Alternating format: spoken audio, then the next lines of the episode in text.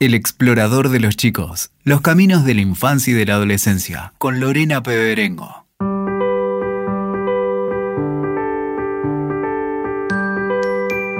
Muy bienvenidos al episodio 12 del explorador de los chicos. Hay muchos temas más por explorar juntos acerca de los caminos de las infancias y adolescencias.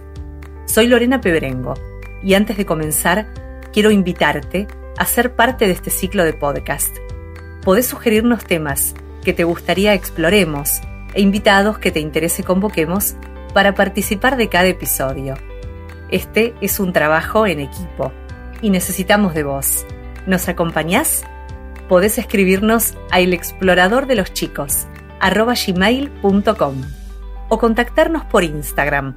Allí nos encontrás como explorador de los chicos y también en explorador-cultural.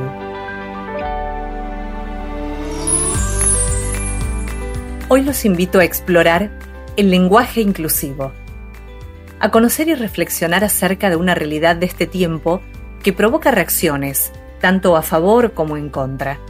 Hoy sabemos que hay ciertas palabras que hieren, que pueden generar violencia y discriminación. Con las palabras uno influye emocionalmente en los demás.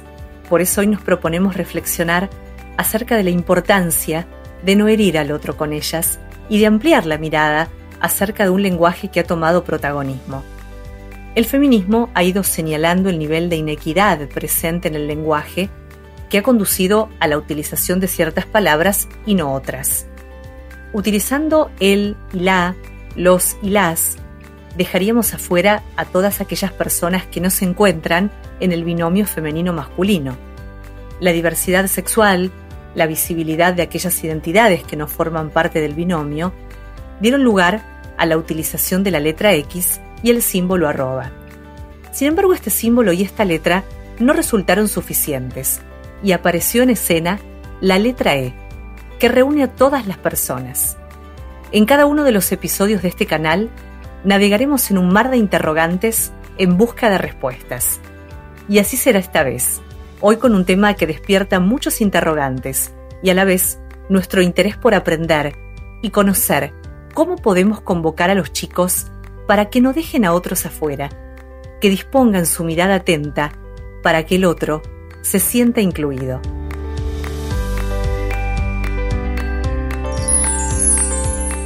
El invitado de este episodio es Santiago Kalinowski, quien destaca que el lenguaje inclusivo se propone para conseguir un avance en el camino de la igualdad.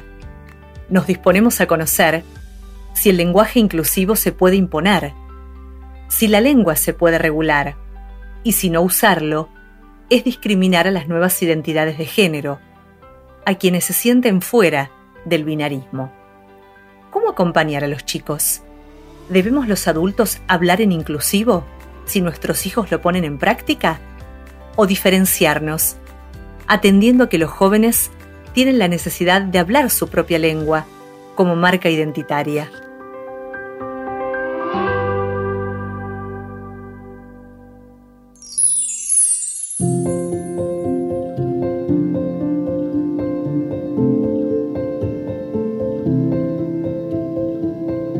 Santiago Kalinowski es licenciado y profesor en letras de la Facultad de Filosofía y Letras de la Universidad de Buenos Aires. También es magíster en lexicografía hispánica de la Escuela de Lexicografía Hispánica de la Real Academia Española. Doctor en estudios hispánicos de la Universidad de Western Ontario de Canadá. Es además director del Departamento de Investigaciones Lingüísticas y Filológicas de la Academia Argentina de Letras. Sus áreas de trabajo son la lexicografía, la lingüística de corpus y la divulgación lingüística.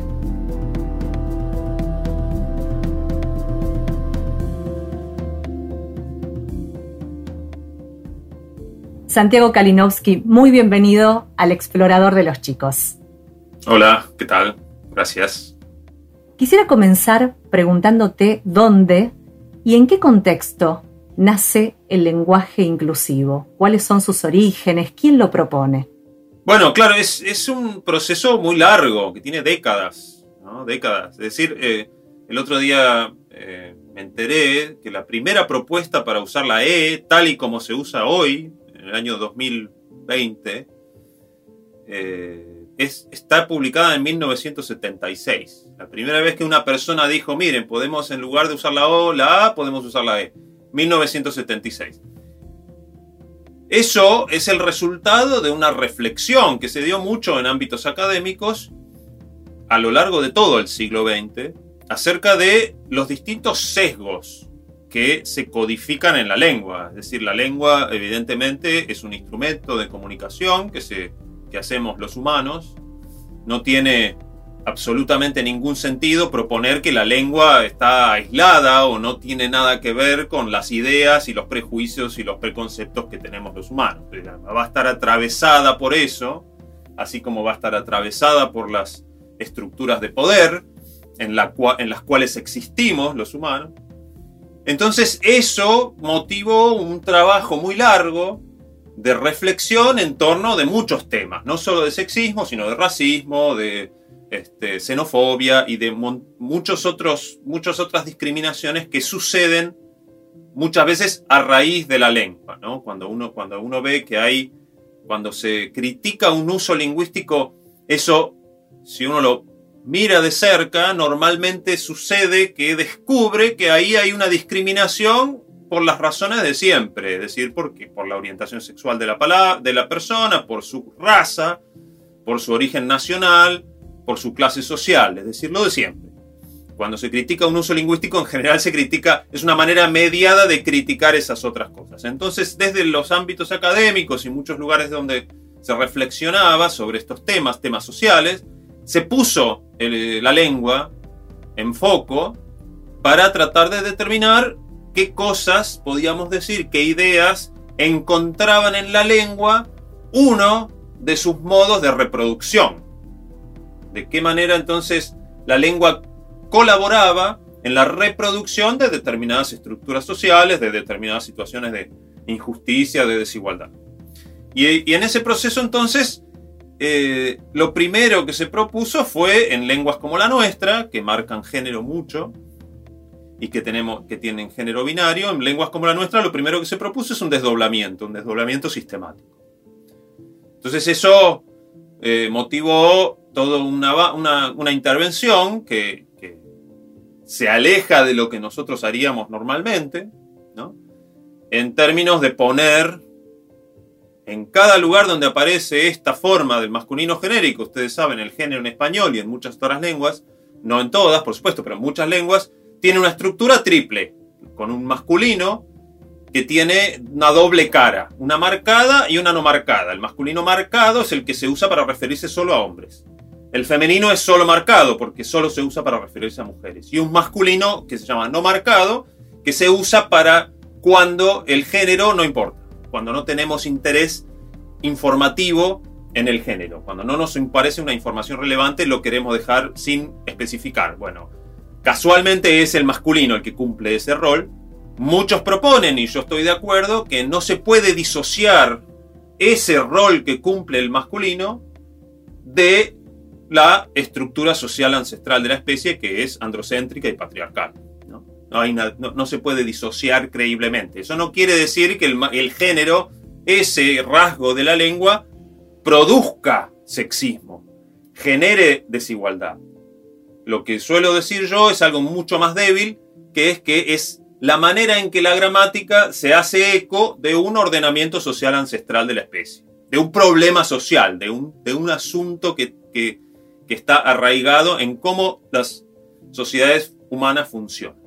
Entonces, a raíz de ese proceso empezó el desdoblamiento. El desdoblamiento resulta que es estilísticamente muy pesado de mantener. Apareció arroba como una manera de tomar el, masculino y el femenino y condensarlo en un solo carácter que permitiera que la cosa no fuera tan larga. Pasa que eso, en su momento, empezó a recibir la crítica de que era binario también. ¿no? Porque al mismo tiempo que aparece el problema del masculino genérico en los plurales, también aparece el problema de que hay gente que no se identifica como hombre ni como mujer. Entonces la primera crítica que recibió la arroba como, como carácter que permitía sintetizar el desdoblamiento era eso, era que era binario. Entonces apareció la X, pero tanto la arroba como la X eran intervenciones que estaban circunscriptas a la letra escrita, eran un tema ortográfico en última instancia, y no podían pronunciarse. De ahí que se llegó nuevamente sobre podemos decir, el año 2015, 14, eran, eran usos medio reducidos en, sus inicios, estaban reducidos al interior de determinadas comunidades, organizaciones militantes y demás. En sus, en sus inicios entonces empezó ahí y eh, la cosa, por lo menos en Argentina, tomó estado público sobre el 2017 y 2018 en la preparación de lo que fue la presentación del proyecto de interrupción voluntaria del embarazo. ¿En qué ámbitos aprecias que el lenguaje inclusivo hoy encuentra adhesión? Bueno, lo que hay que decir sobre el lenguaje inclusivo es que eh, constituye un pronunciamiento político. Cuando alguien habla con la E, uno ya sabe, ya puede sacar la conclusión de qué piensa acerca de la situación de la mujer en la sociedad, qué piensa sobre un montón de cosas. Es decir, es un, es un pronunciamiento este, político. Por lo tanto, especialmente circula entre personas que tienen un interés fuerte en cuestiones de políticas, en, cuestiones de política, en cuestiones de cómo se ordena la sociedad, en cuestiones de desigualdad. ¿sí?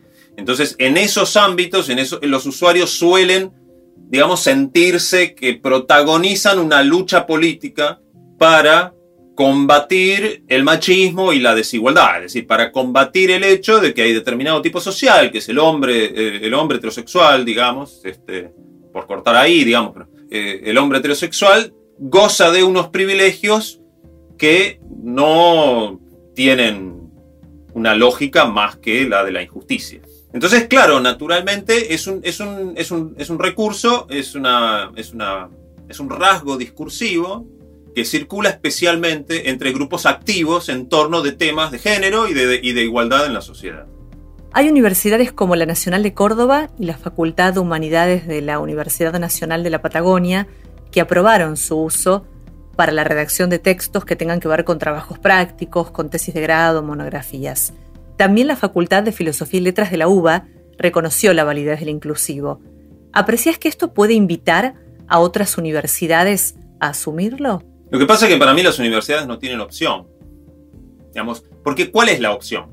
La opción es una persona escribe un trabajo práctico con inclusivo y yo, y yo considero que eso es un error de ortografía y le bajo la nota. Lo sanciono porque usó inclusivo. Esa es la alternativa a lo, que, a lo que están haciendo las universidades. Las universidades están diciendo es un recurso válido para presentarlo en un trabajo práctico en un final, en un examen. La alternativa es bajarle la nota a la persona por usar el inclusivo. ¿Y cómo el inclusivo, como decíamos, es un rasgo discursivo que implica un pronunciamiento político? Si yo le bajo la nota porque usa el inclusivo, le estoy bajando la nota por la idea política que tiene y eso es persecución política. Entonces, la, universidad no tiene más opción que decir, miren, no, si usted quiere usar esto, que es algo que además no es un invento de un individuo, es, es, un rasgo discursivo, como ya digo, que tiene una comunidad detrás y que ya tiene un debate social detrás y que ya tiene un reconocimiento tácito de muchos, de muchos miembros de la sociedad y el rechazo, por supuesto, de otros por su carácter político. Pero bajarle la nota a una persona porque usa la E es perseguirlo por la idea política que tiene. Por lo tanto, es también inválido lo contrario. Si hay un docente una docente muy, muy, que, toma el inclusivo como, como este, algo este, indispensable, puede decir, bueno, acá me escriben con inclusivo o les bajo la nota. Eso también está mal. ¿sí? Eso también es incompatible con, la, con los principios que regulan la convivencia democrática, porque como el inclusivo es la expresión de una idea política, yo no se la puedo imponer a alguien, porque las ideas políticas no se le imponen a alguien. La persona tiene que llegar por su propia trayectoria a expresarse políticamente de esa manera. Entonces, la universidad no puede hacer más que proteger el derecho de la persona a expresarse políticamente de esa manera, porque además no tiene peligro de que no se adquiera adecuadamente ¿no? el, registro académico o que eso sea un error de ortografía o un error de formación de palabras, porque en general, si una instancia de lenguaje inclusivo está bien aplicada, está aplicada en el lugar que corresponde, es porque la persona sabe más de lengua, no porque sabe menos de lengua. Sabe qué es masculino genérico, sabe dónde se expresa, sabe, sabe qué es una vocal desinencial. Todas esas cosas son cosas que sabe por, encima de lo que sería necesario realmente que supiera. Es decir, la persona para poder usar lenguaje inclusivo de modo pertinente y adecuado, tiene que ponerse a estudiar más lengua. No es que ¿sí? es, es una expresión de la ignorancia. A veces hay casos de gente que no lo aplica bien, ¿sí? pero eso es bastante... Eh, se convierte como en un... Eh, en un boomerang, ¿no? Porque si yo defiendo el lenguaje inclusivo, lo aplico mal, esa defensa pierde autoridad, lo mismo que si lo critico. Si critico el lenguaje inclusivo y pongo en cualquier lado la E, como si fuese el Emer Serene, esa crítica también pierde autoridad. Entonces, la, universidad no puede sino aceptarlo, en, mi opinión. ¿sí? Otra cosa es perseguir a la, a la persona por lo que piensa políticamente. Tiene que tener cuidado de que eso no se convierta en una imposición, que nadie sienta que se lo están imponiendo.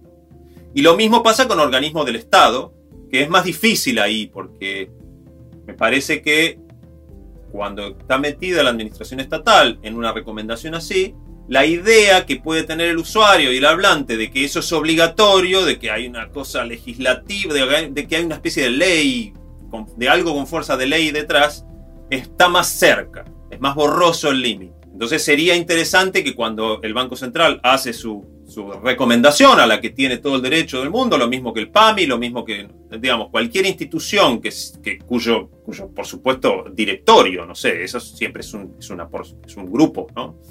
Si las personas que llegan a las posiciones más altas dentro de una institución deciden que esa es una recomendación que les parece pertinente, relevante, que quieren para la institución, sería bueno que además apareciera una advertencia diciendo que eso no implica ninguna obligatoriedad, que la persona que lo usa lo, tiene la libertad de usarlo y que la persona que no lo usa tiene la libertad de no usarlo. ¿Sí? Porque si no, empezamos a correr un riesgo que tiene que ver con la ideologización del masculino genérico, con empezar a pensar que cualquiera que usa el masculino genérico es alguien que está, teniendo, está tomando una decisión política cuando usa el masculino genérico, y eso es falso, eso es eh, usar la gramática de la lengua. Eso es algo que 600 millones de hablantes tenemos codificado en la cabeza y por lo tanto no podemos, no podemos sacarnos de encima el masculino genérico de un día para otro. No lo podemos hacer, no sé si queremos hacerlo, pero digamos, es imposible, es una imposibilidad. Y empezar a considerar machista a cualquier persona que usa eso es para mí nuevamente una forma de discriminación lingüística. Es muy interesante lo que planteas porque escuchándote pienso entonces que no podemos condenar su uso con argumentos gramaticales como tampoco exigir su uso. Y ahí me pregunto si crees que la sociedad está en camino en un futuro de adoptarlo como práctica inclusiva a este lenguaje. Bueno, la cosa es que el recurso en sí no es un, digamos, no pertenece al ámbito de la gramática, ni tiene que ver con el cambio lingüístico en el sentido que entendemos el cambio lingüístico en español y en cualquier lengua. Está por afuera de, ese, de, esa, de, esa, área de la experiencia humana con la lengua. Tiene que ver con otra cosa, que no es el cambio lingüístico ni la gramática, sino que tiene que ver con el modo en que nosotros manipulamos la lengua para lograr objetivos en el, en el que escucha. Y eso es algo de toda la vida. Nosotros estamos siempre diseñando la estrategia de, nuestros, mensajes y de nuestras intervenciones y de nuestras conversaciones para que eso que decimos obtenga el resultado esperado. Y esa manipulación de la lengua para conseguir objetivos es una cosa que toda la vida se llamó retórica. Siempre fue una posibilidad usar la lengua para romper las leyes de la lengua para conseguir un objetivo. Y esto es algo que hace eso específicamente salta por afuera del sistema lingüístico en un lugar muy preciso y en ningún otro lugar. No es que se interviene ahí, después interviene los adjetivos de otra manera o interviene... Hace solamente, no que, que los adverbios en mente no los dice, qué sé yo, no sé. ¿no? Interviene solo ahí, porque entiende que ese masculino genérico es un modo en el que la gramática se hizo eco de una injusticia social. Yo no expreso la, postura institucional de la Academia Argentina de Letras, a pesar de que trabajo ahí, porque eh, no estoy de acuerdo con esa postura, me parece insuficiente. El rol de la Real Academia Española, no, como vos decías, no eh, descalificar el, fenómeno con argumentos gramaticales. Descalificar el fenómeno es intervenir políticamente. El fenómeno es tan político que no se lo puede descalificar sin que eso constituya una intervención de tipo político. La Real Academia Española, la Academia Argentina de Letras, son instituciones que entienden en el sistema lingüístico. Su área de interés y de pertinencia es el, sistema lingüístico. Esto pertenece al área más difusa de las configuraciones discursivas asociadas a las tensiones políticas en la sociedad. Entonces, lo que para mí sería deseable es que una institución que entiende en temas de lengua dijera, esto no es parte de lo que a nosotros nos interesa. Nosotros a nosotros nos interesa el sistema lingüístico y esto es una, una, intervención que tiene que ver con determinada lucha política. Además, si nosotros criticamos esto porque decimos que el, masculino ya es inclusivo, que es lo que hace la RAE, le cambió el nombre, el masculino siempre se llamó genérico, se llamó no marcado, pero ahora en ánimo, en ánimo de polemizar, le cambiaron el nombre y lo empezaron a llamar masculino inclusivo, ¿sí? para tratar de descalificar cualquier otra este, forma de la inclusión a través de la lengua. Entonces, eh, lo deseable sería que no interviniera en un tema que tiene que ver con la configuración discursiva de una lucha política, porque no es una institución que se dedica a esos temas.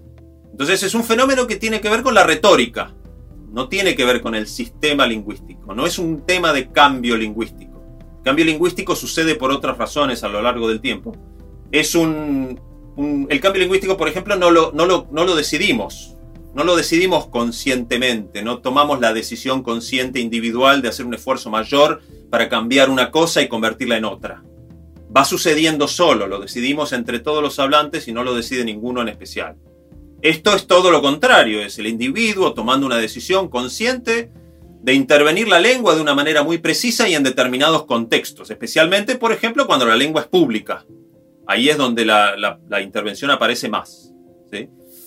Eh, y cuando la lengua no es pública, no, no, no tanto, lo cual no tiene nada de malo, es un recurso que se activa en una situación determinada. Es un recurso que circula entre determinadas minorías y vanguardias no es un recurso que uno ve en el 80% de la población ni en el 50% de la población hablante de una lengua. Estamos hablando de no hay 300 millones de usuarios del inclusivo. ¿Está? Son grupos mucho más reducidos y eso, de vuelta, no tiene nada de malo. Son grupos que suelen estar en las ciudades, tampoco tiene nada de malo. no por no ser un fenómeno gramatical y no por no ser un fenómeno de masas, no tiene la pertinencia que tiene y la relevancia que tiene. ¿Crees entonces que no va a cambiar la gramática de la lengua? Que es imposible pensar que el lenguaje inclusivo se imponga como práctica para consolidar la, inclusividad, por así decirlo? Como práctica no tiene ningún obstáculo para imponerse. Ahora, hay una diferencia bien concreta entre eso y que se vuelva gramatical. En mi opinión, y mis colegas suelen ser más prudentes, pero en mi opinión, es altamente improbable que esto se gramaticalice de alguna manera y es lo que nos arrojan los datos. Cuando nosotros hicimos, este, hicimos un trabajo de corpus eh, eh, eh, relevando y analizando lo inclusivo en los últimos 10 años de Twitter en Argentina, lo que nos tiran los datos es que no es un fenómeno gramatical, sino que es un fenómeno léxico, es un fenómeno de palabras, no es un fenómeno de la regla de formación de palabras. Es otro nivel completamente diferente y hay que entender eso, digamos. Entonces, como práctica se puede perpetuar o no, no sé muy bien. Lo que me parece altamente improbable es que se vuelva gramatical, pero eso no tiene ningún problema. Es decir, el objetivo no puede ser gramatical. Imagínate que la, intervención consiguiera convertir en gramatical el inclusivo y la sociedad siguiera igual. Eso es un fracaso. ¿sí? Em, y lo contrario es verdad también. Si no consigue que sea gramatical, pero logra cambio social, eso es un triunfo. Entonces muchas veces se, pone el inclusivo en términos de fracaso y triunfo y con eso se quiere hablar de gramaticalización, cuando al inclusivo no le importa la gramaticalización, no lo tiene sin cuidado. Es la configuración discursiva de una lucha política. La lucha política busca imponer un cambio en la sociedad. Donde ve injusticia, quiere justicia. Donde ve desigualdad, quiere igualdad. Eso es, eso es lo que propone el inclusivo. La lengua de una comunidad no se comanda, no se gobierna, no se, no se la toma y se la lleva hacia el lugar donde alguien quiere. No funciona así, ya se ha intentado, se ha intentado desde la suma del poder público y, han fracasado. Por lo tanto, no hay que tener ansiedad de que quienes son usuarios del inclusivo hoy vayan a torcer el rumbo de la lengua en una comunidad, porque eso no funciona así, eso es incontrolable, es ingobernable, por eso digo, es superior. La intervención esta no tiene objetivos gramaticales. Y es muy importante que entendamos esta diferencia de niveles, que una cosa es la lengua, que se adquiere de un modo intuitivo, porque la mente probablemente ya está preparada para eso cuando nacemos, y, recibe los estímulos de la lengua que nos rodea, y de ahí infiere las reglas, todo eso que ocurre entre, entre, entre el nacimiento, los dos meses, los tres años, los cuatro, digamos, a, esa edad ya está la, la, lengua este, prácticamente completa de reglas de la lengua ya está completa y luego habrá que aprender las cosas específicas, las palabras que nos faltan, las excepciones a las reglas, los registros académicos, todo eso que tiene que aportarnos la escuela y la educación formal para que después el, individuo pueda desenvolverse adecuadamente en los ámbitos profesionales y académicos y, y demás, ¿no? Pero esas diferencias de niveles son muy, muy, muy importantes de enfatizar. Una cosa es la lengua y el cambio gramatical, otra cosa es una intervención que tiene que ver con una lucha política, que es el pronunciamiento político, que es la búsqueda de un efecto en un otro. ¿sí? Son cosas completamente diferentes. Ahora, Santiago, después de este interesante recorrido al que nos invitaste para entender el origen del inclusivo y a dónde llegamos, sabes que los protagonistas de este ciclo son las infancias y adolescencias. ¿Cómo podemos lograr que nadie quede afuera que todos se sientan incluidos. Y sabes, pienso si el no usarlo está discriminando, por ejemplo, a las infancias trans o a todo aquel niño, joven o adolescente que no es binario. Ahí hay un esfuerzo que todos tenemos que hacer como sociedad. ¿no? Evidentemente, nosotros tenemos eh, en, español un problema, un problema lingüístico, digamos, en términos de esto, eh, eh, de, una dimensión que yo diría es inconmensurable porque el masculino genérico aparece permanentemente. En inglés, sin embargo, no es así. Nosotros decimos los profesores, eso es masculino genérico. Eh, en inglés dicen the teachers, no hay masculino ahí. Eso hizo que en inglés la, discusión y el debate pudiera acercarse a la, sexualidad no binaria antes. Es decir, se empezó antes a debatir el tema de la inclusividad en singular. Nosotros estamos recién ahora llegando a la discusión de la, del inclusivo, de, la de, las prácticas, de, de, los modos en que nosotros marcamos nuestro discurso para, para que la otra persona interprete que estamos siendo inclusivos, digamos, imagínate.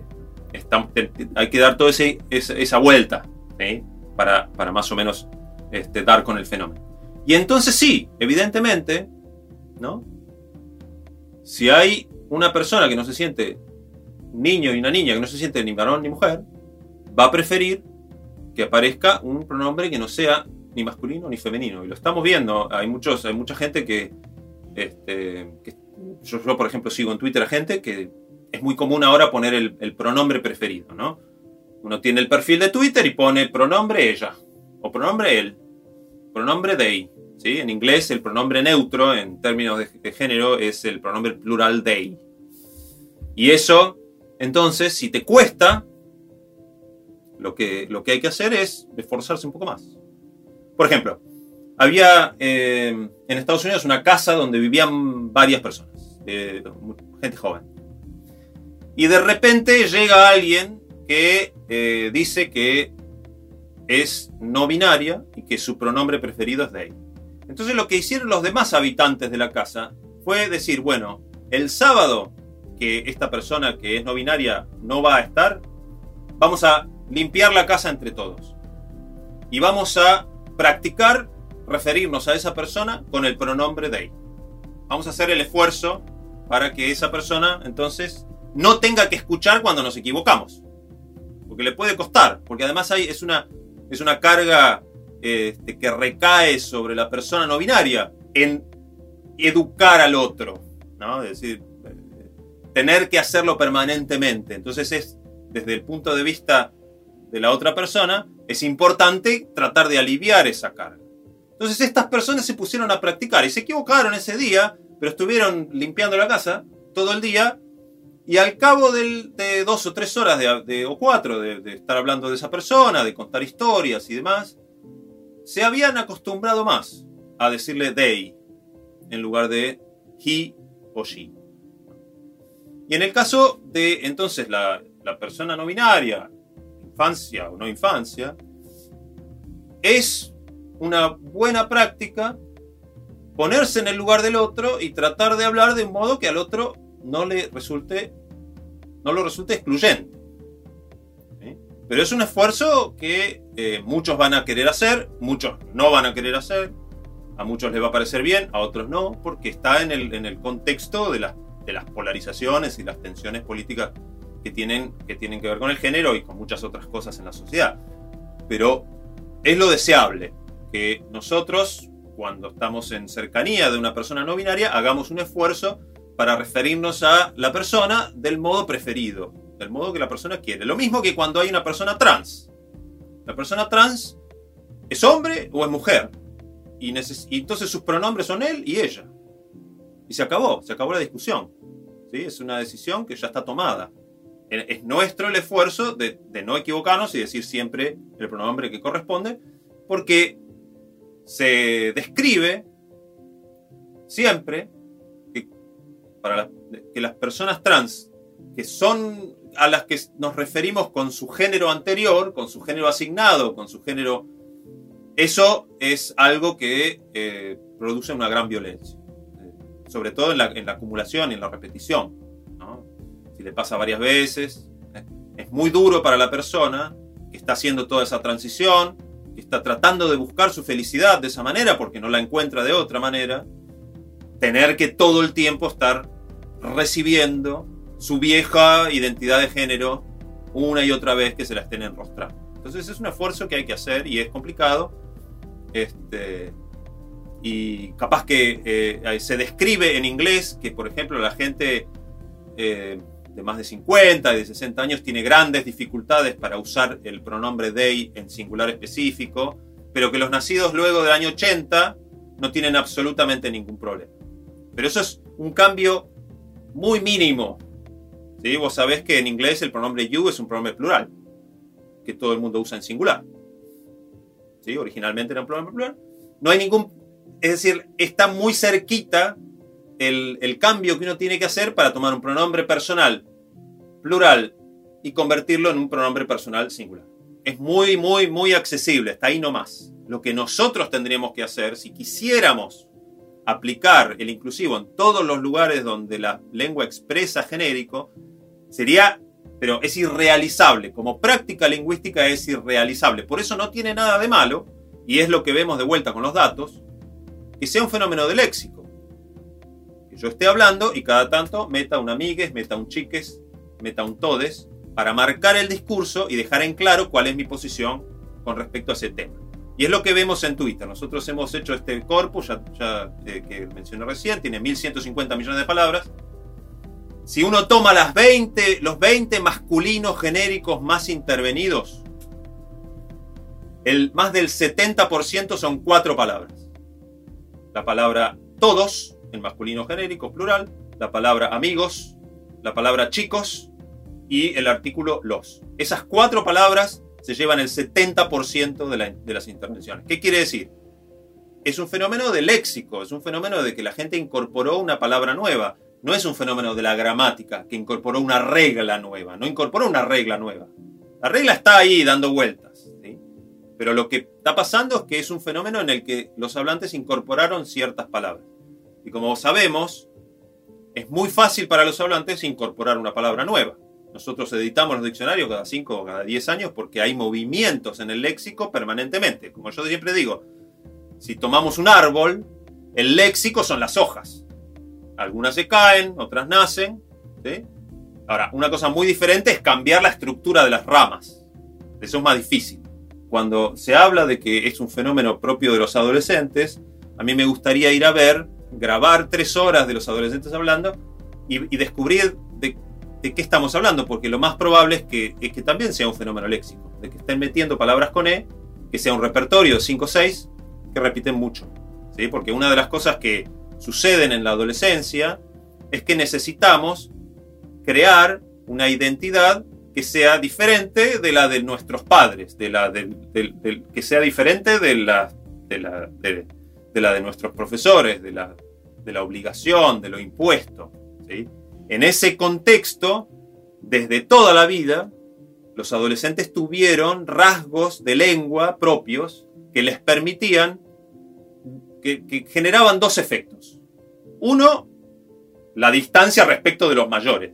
Antes, antes decíamos copante, copante, y nuestros mayores se, se escandalizaban, y ahora dicen ATR, y los que decían copante se escandalizan. Entonces, eso genera primero una distancia respecto de los mayores que es muy importante y después genera una identidad de grupo hacia los pares, porque ciertas muletillas y ciertas formas y ciertas pronunciaciones y ciertas expresiones circulan entre quienes son, forman parte del mismo grupo. Entonces, eso es un fenómeno de la lengua de los, de los jóvenes de toda la vida, este, por lo cual siempre estuvieron un poco eh, en la línea de fuego, siempre se criticó la lengua de los jóvenes. Hoy, hace 50 años, hace 100 años y hace 200 años. Eso es un tópico. Siempre se criticó la lengua del joven. Y los que fueron jóvenes criticados después se convirtieron en, en adultos que criticaban. Y se renovó el ciclo permanentemente. Y si uno se mete, este, puede llegar muy atrás en la historia. Gente que está enojada con ciertos usos lingüísticos que ve en la gente más joven. ¿Crees finalmente que es una oportunidad para los padres establecer con los hijos, jóvenes, adolescentes, infantes, la práctica del lenguaje inclusivo para, como decías, en ciertos ámbitos de lo público, cuando alguien no se siente binario, poder acompañarlo y respetarlo con este lenguaje que creo mucho nos viene a enseñar, ¿no? Mira, es, una oportunidad importantísima para reflexionar sobre ciertos temas. Por ejemplo, sexualidad no binaria, ¿no? Estamos hablando de eso en este podcast. Resulta que si uno toma la población, no, hay una minoría que es una minoría eh, homosexual. Se está en torno del 6%, que es una cosa así. Dentro de. Después hay una minoría todavía más minoritaria que es la comunidad transexual. O sea, todavía menos. Y dentro de la comunidad transexual, que es donde la mayoría son hombres y mujeres, hay otra pequeña minoría que son las, las personas no binarias. Entonces, ¿qué efecto público tuvo en la discusión sobre lengua? Un efecto de visibilidad, visibilizar una problemática que, de la cual el, ciudadano común es, se puede alienar con toda facilidad. Puede considerar eso una realidad marginal, ajena, tranquilamente. Pero resulta que el debate de lengua lo, lo, lo pone en la superficie, lo trae, lo vuelve personal, porque todos somos usuarios, todos somos hablantes de la lengua. Y de repente hay alguien que está diciendo que hay algo de la lengua que está mal, hay algo de eso que usamos sin darnos cuenta, que no tenemos conciencia, que de repente nos pica. Es como la piel. Hay un colega mío, Juan Bonín, que dice, es como la piel cuando te pica. Si no te pica la piel, medio que no te das cuenta que está la piel. Bueno, está la piel, qué sé yo, es como el riñón. Mientras no te duele, no sabes que está. Entonces acá, la lengua. Alguien dice, mirá que hay un tema con la lengua. Está este eco. La lengua se hace eco de los prejuicios humanos inevitablemente no puede hacer no puede, no, no, no existe. No, la lengua no nos la regaló un, extraterrestre y nos la dio en un paquetito y nosotros la abrimos y decimos, ay, esta lengua es perfecta, no tiene racismo, no tiene sexismo, no tiene antisemitismo, no tiene nada. Somos los hablantes cuando la ponemos en discurso, que, la, que nos volvemos racistas. No. No tiene sentido proponer que la lengua es una cosa clínica y pura y límpida y cristalina. La hicimos los humanos a partir de nuestras desigualdades, de nuestras estructuras de poder, de nuestros prejuicios de clase. Eso es algo que hay que tener bien presente. Estamos empezando a, crear las condiciones para que una minoría muy sufriente, como es la minoría transexual y la minoría no binaria, pueda tener un lugar donde sufre menos. Pueda tener el mismo derecho que otra persona, el mismo bienestar que otra persona. Y de eso se trata la vida en sociedad. Para mí. No se puede condenar a un grupo humano simplemente porque no es mayoritario. Eso es, eso es incompatible con la vida en sociedad. Finalmente, ¿qué te enseñó a vos el lenguaje inclusivo? ¿Qué te enseña cuando analizás su práctica, sus usos? A mí me enseñó a entender mejor la amplitud del fenómeno lingüístico, la riqueza del fenómeno lingüístico, fuera de lo que se codifica como sistema. Y eso es importante porque hay una, hay una, tendencia a, enfocarnos en lo, que, en lo que es parte del sistema de la lengua, el sistema de reglas, del repertorio de palabras, todo eso.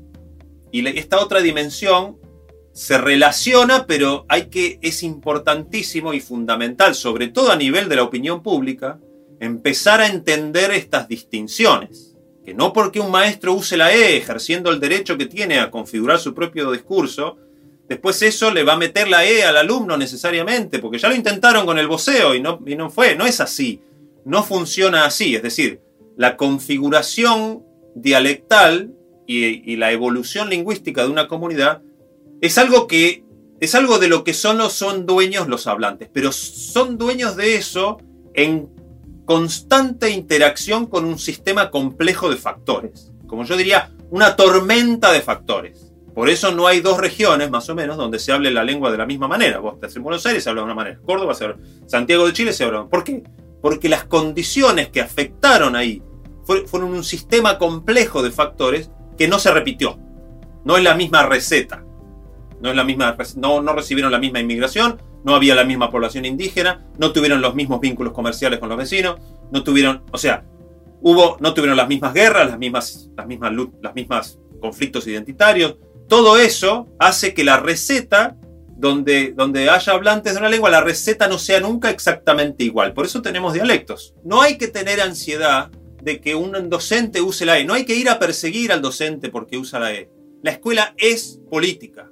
No se puede uno quedar con la idea de que la escuela es apolítica. Yo estoy, vengo contando, me acordé hace poco, vengo contando la anécdota, yo soy de Río Negro, en las escuelas, en los días del 9 de julio, cantábamos el himno este, de Río Negro, que tiene un momento donde hace un clímax la canción y dice, sobre el alma del Tehuelche puso el sello en español. Más político que eso no hay, no existe. Entonces no se puede pretender que la escuela no es política. Los próceres que nos enseñan son próceres que son el resultado de una posición política, de una posición ante la historia.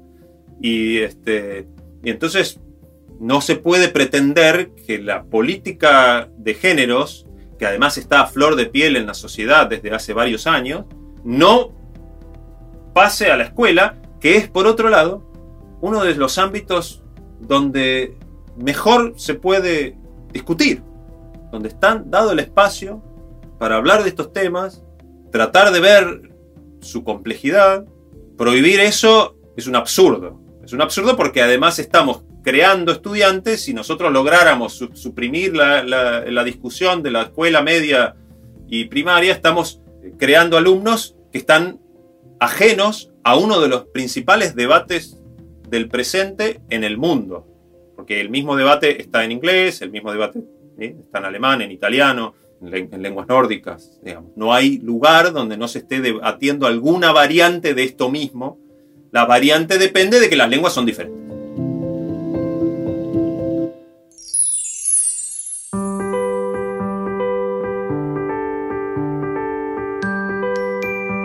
Santiago Kalinowski escribió junto al ensayista Beatriz Arlo La lengua en disputa.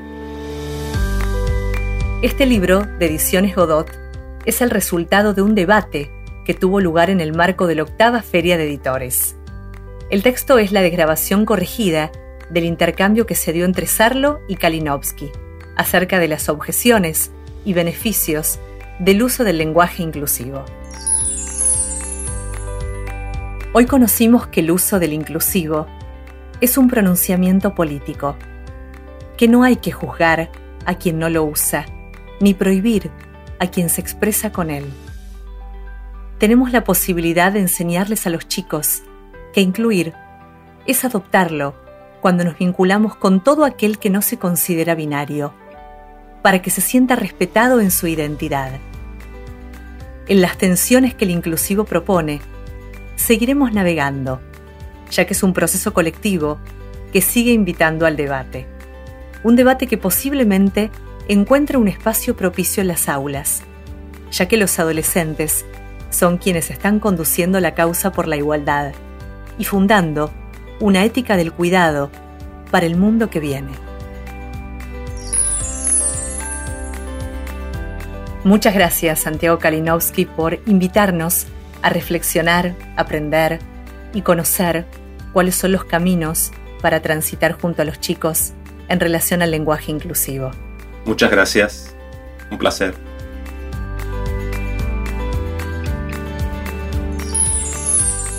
Los invitamos a seguir conectados en Instagram. Nos encuentran con el nombre Explorador de los Chicos y también en Instagram en explorador-cultural. No olviden enviarnos los temas que les gustaría exploremos en próximos episodios. Nos reencontramos muy pronto. Hasta entonces. Escuchaste El explorador de los chicos. WeToker. Sumamos las partes.